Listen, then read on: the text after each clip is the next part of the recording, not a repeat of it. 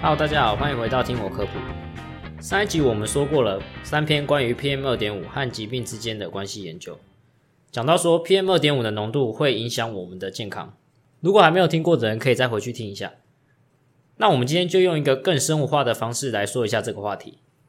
首先，关于空气污染，PM 二点五通常来自于我们人类的活动和自然环境的因素。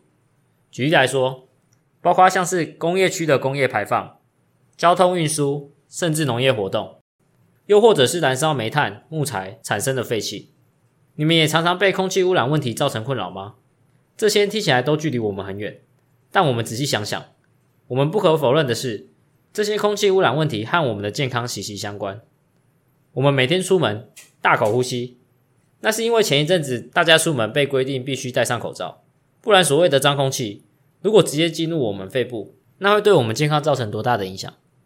举例来说，最常见的就像是肺部疾病，就像我们上一集内容提到的，长期暴露在高浓度的 PM 二点五环境底下，会导致慢性阻塞性肺病。这种呼吸道系统疾病的风险增加。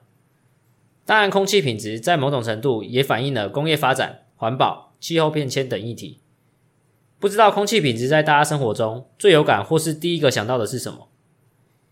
是平常骑摩托车不想吸到的废气，还是在通勤时大客车后方看不到车牌的黑烟？那当然，大家也有相对应的解决方式，其实就是戴口罩。在肺炎爆发之前的生活。就有人骑机车通勤时是戴上口罩的，脱下来不小心还有口罩痕的那种。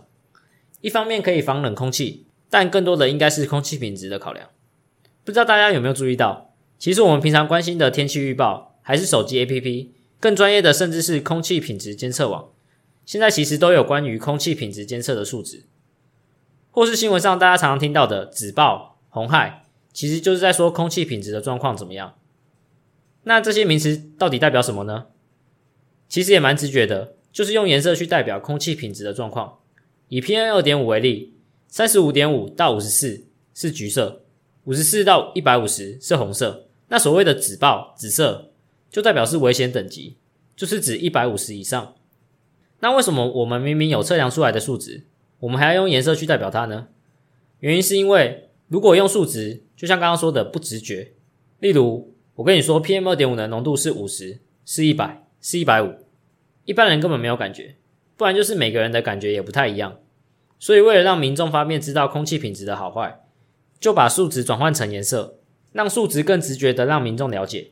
绿色就代表良好，看到红色就知道是危险。如果是紫色就要特别注意了，因为就代表到了危害等级。接下来说一下有哪些空气污染物是我们平常就在监测的呢？最常见的像是 PM 二点五、PM 十。两个一样的部分是前面的 PM，前面的 PM 代表的是粒状物，也就是所谓的灰尘。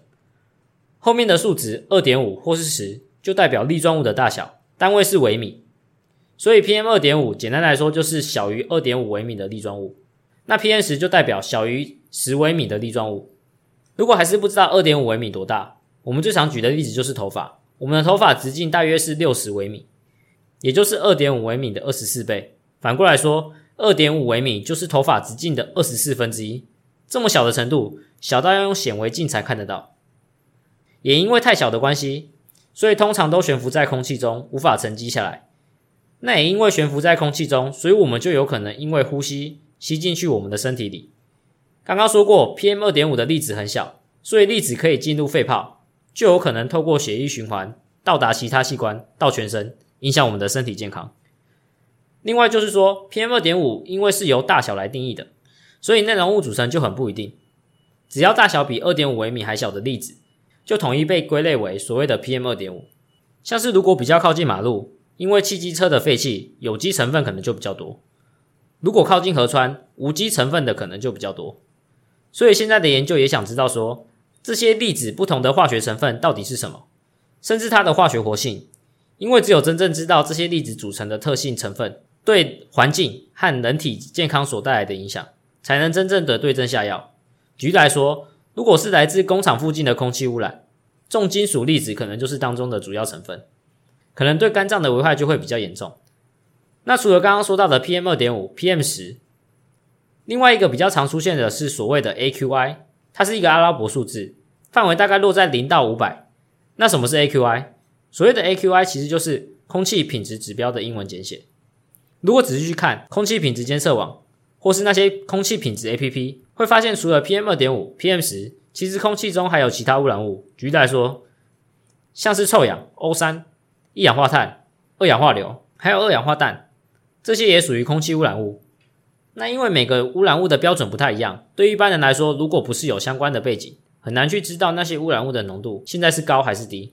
所以环保署就用 AQI 一个阿拉伯数字去让民众更了解，把每个污染物的浓度转换成对应的数字。再去做整合，挑一个最高的，也就是当天最严重的污染物，去代表当天的 AQI。我们可以把 AQI 当做一个分数，数字越大，分数越高，就代表空气品质越糟。像是零到五十就是良好，五十一到一百就是普通，一百以上可能就有一些危害。同时，AQI 也搭配刚刚提到的颜色，橘、黄、绿等等的，让民众可以更直觉的理解现在的空气品质是好还是不好。那我们要说一下空气污染是怎么造成的？是境内我们自己产生的，还是境外从其他国家带来的？但认真说，空气污染本来就是没有国界的，人跑来跑去，风吹来吹去的。台湾地理位置四面环海，位在大陆和大洋的交界，岛上的气候风向本来就因为地理位置的调控，像是冬天吹的东北季风、寒流、大陆冷气团等等，其实就是从亚洲大陆那边过来的比较冷的空气，又或者夏天吹的西南风，最常听到的。就是西南气流造成的强降雨，也就是说，台湾的天气，又或者我们这边说的风向、季风，就会为我们带来境外的空气污染。其实不是我们特别要怪，但实际上就是真的有影响嘛。那我们控制不了别人，就只能从自己的政策面来制定，法规面来规定，针对我们自己境内的空气污染去做改善和努力。先说说我们境内，我们自己举例来说，在台湾 PM 二点五的主要来源是交通运输、工业排放。和燃煤发电，根据环保署的调查，交通运输是台湾 PM 二点五的主要来源之一。因为交通运输会产生大量的氮氧化物、挥发性有机物和悬浮微粒等污染物质。这样讲大家可能没感觉，但大家一定有印象。大概在几年前，路上随便就是二型乘机车、大型柴油车，那个一发动就是一大堆黑烟，不只会吸进去人体，严重的话甚至可能让后方车辆看不清楚前面的路，造成用路安全的危险。所谓的乌贼车、老旧车子，就是在说你们呐，就是空气污染的其中一个来源。所以这几年政府针对交通运输造成的污染问题，有提出多项的改善措施，例如提高公共交通工具的使用率，推广电动车，来减少交通运输对 PM 二点五污染的贡献。又或者像是这几年政府的汰换补助，加上大家对环保的意识逐渐抬头，这些老旧汽机车造成的污染，大家应该是有有感的变少。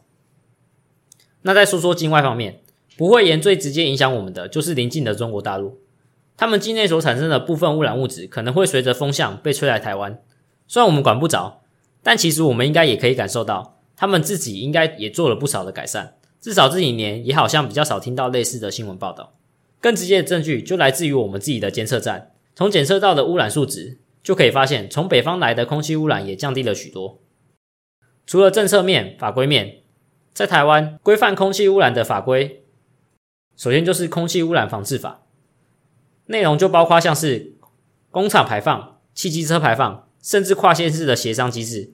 因为空气本来就飘来飘去，不会有县市有界限，甚至修法后还增加了刑责、刑罚。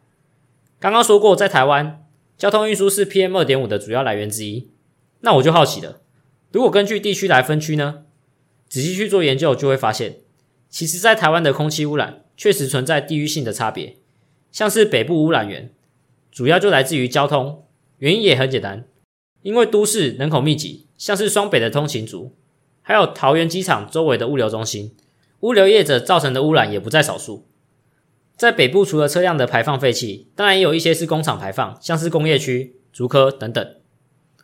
那南部主要的污染源就来自于工厂、钢铁业、造船业、新兴的科学园区。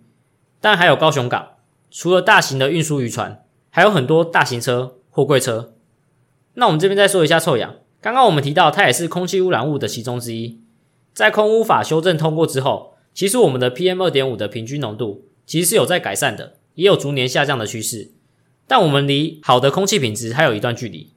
仔细去看，不难发现，虽然 PM 二点五的浓度正在下降，但臭氧 O 三不但没有减少，甚至还有上升的迹象。那到底是为什么呢？原因是因为臭氧不是制造出来的，是反应产生的。主要的前驱物有氮氧化物和挥发性的有机物。在光化学的反应下，我们知道一氧化氮、二氧化氮还有臭氧三者的关系在大气中保持着动态的平衡的关系。我的理解，这就有点像热沙特列原理，大概就是当一个处在平衡的系统受到外力干扰的时候，像是浓度、温度、压力等，平衡就会朝向抵消破坏因素的方向移动，来达成新的平衡。白话来说，就是刚刚在化学式中，因为我们在减碳过程，一氧化氮越来越少，其实同时也表示越来越少的臭氧会被转化成二氧化氮，这样累积在空气中的臭氧就变多了。那既然这样，不管空气品质变好还是变坏，臭氧的浓度好像都会变高，甚至都会变得更高，是不是就表示我们不需要再为空气品质改善做努力了呢？答案显然是不是的。我们应该将臭氧和二氧化氮的浓度加在一起，统整为大气氧化剂的浓度。即使臭氧的浓度上升，但两个的总和总量是减少的，那就代表空气品质正在改善。所以面对臭氧的问题，其实就像刚刚说的，我们可以减少前驱物、氮氧化物和挥发性有机物的浓度。减少那些生成臭氧需要的反应物，就可以为臭氧问题尽一份心力。最后补充一下，上一集说到一个美国的研究，PM 二点五不只会影响我们肺部疾病，这个研究甚至是说 PM 二点五是导致糖尿病的成因。研究是说，我们之前常常提到的 PM 二点五进入我们身体会引发发炎反应。这篇研究另外发现，发炎反应也会让胰岛素的抗性上升，胰岛素的抗性上升会让胰岛素分泌增加。久而久之，胰脏因为过度制造胰岛素，最后功能坏掉，无法制造胰岛素，血糖就没有办法得到控制。这也就是所谓的第二型糖尿病的由来。虽然空气污染会不会造成糖尿病这件事，可能还需要更多的研究来证明，可能会因为饮食习惯的不同、地理环境的不同，会有不一样的结果。但就像上一集所说的，已经有不少研究证实，在台湾 PM 二点五的浓度会影响许多疾病的风险。所以出门前，不妨看看当天的空气比值。再决定当天要去哪里活动吧。这集最后，近邻绿生活，我们民众可以做什么？其实很简单，就像老生常谈那样，汰换老旧机车，多多搭乘大众交通，甚至是政府提倡的一炉一箱政策。现在甚至很多庙宇都改以双手合十进行祭拜的方式，向神明传达心意，已经没有在烧香烧金子了。希望大家都能为环境、为大家的健康尽一份心力。好啦，这集就先到这边。感谢您收听今天的听我科普。如果喜欢的话，可以持续订阅或分享给亲朋好友。如果有想听的主题或是想问的问题，也欢迎底下留言。拜拜，那我们就下期再见喽。